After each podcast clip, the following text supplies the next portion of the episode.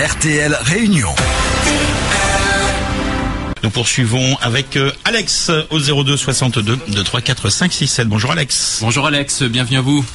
Bonjour messieurs. Alors on vous écoute, vous êtes en direct, vous allez nous parler euh, de politique ou d'autre chose, dites-nous. Oh, plus ou moins, allez, euh, de, de, de géopolitique, on va dire. Alors, D'abord, Mhm. un petit Oui. événement euh, dans la zone euro. Nous avons un nouveau billet de 50 euros. Exactement, il est disponible dès aujourd'hui.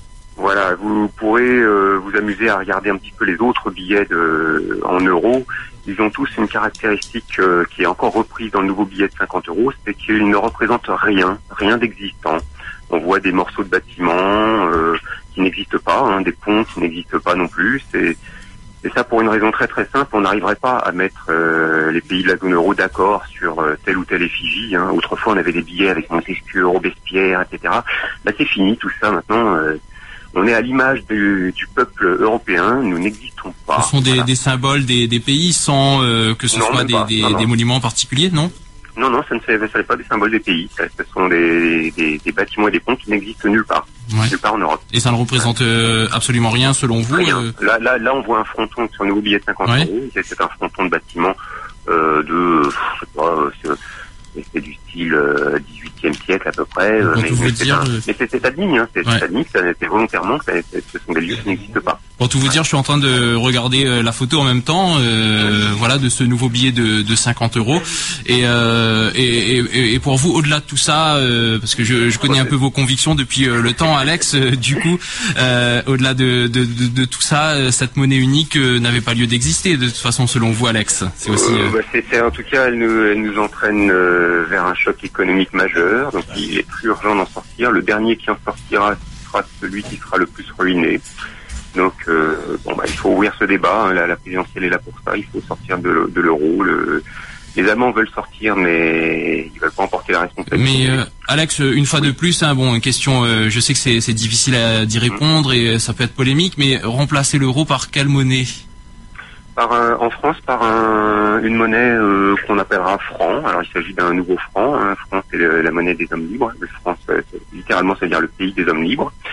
Euh, donc on reviendra à une monnaie qu'on appellera franc avec un taux de change au départ de 1 pour 1, c'est-à-dire au départ un franc égale 1 euro. Puis on laissera notre monnaie s'adapter à notre compétitivité naturelle. hein. Donc il faudrait tomber à peu près euh, à 6-10% en dessous euh, de sa valeur actuelle euh, de, de l'euro.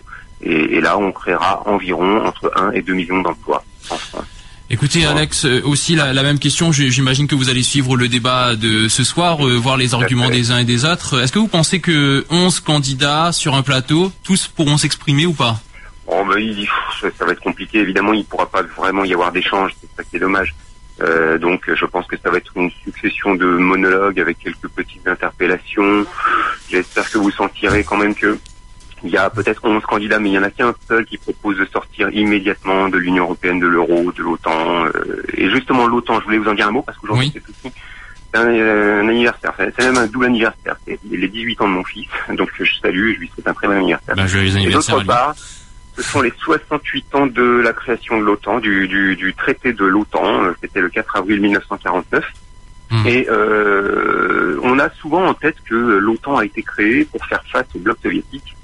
Et en fait, il faut vraiment, vraiment remettre la chronologie en place sur ces sujets-là. Le pacte de Varsovie, c'est six ans plus tard. hein. c'est le 14 mai 1955, de mémoire. Donc euh, la chronologie, c'est que l'OTAN s'est créé six ans avant le pacte de Varsovie. Vous voyez, c'est Mhm. donc euh, ce qu'on a l'idée reçue qu'on a, elle est assez fausse. hein. Et aujourd'hui, le bloc de l'Est, le bloc soviétique a complètement explosé. Euh, en tant que, que menace, ce bloc n'existe plus.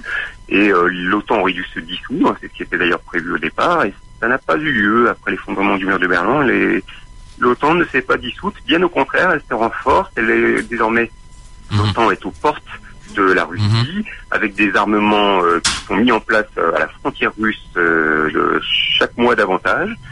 Et nous, nous sommes là-dedans, avec si- s'il y a une petite étincelle euh, qui, qui survient à la frontière Mhm. russe, et que euh, un premier missile est lancé de part ou d'autre envers en haut, Pour conclure, eh bien, Alex, nous, eh hein, bien nous, eh bien nous en tant que Français, Ouais. nous serons, euh, nous serons et- et automatiquement par le, cette- notre appartenance à l'OTAN entraînés vers la guerre contre la Russie. Alors que historiquement, nous avons toujours été amis de la Russie. Écoutez, euh, Alex, euh, on a entendu votre avis euh, ce matin, vos convictions et euh, bah, votre opinion hein, sur ce nouveau billet de 50 euros. Merci pour votre Merci. intervention et encore joyeux anniversaire à votre fils. Hein, Eh oui. qui fête ses 18 ans aujourd'hui. Ouais, c'est important. Eh oui. C'est important. Merci à vous, Alex. On poursuit au 02 62 23 4 5 6 7. RTL Réunion.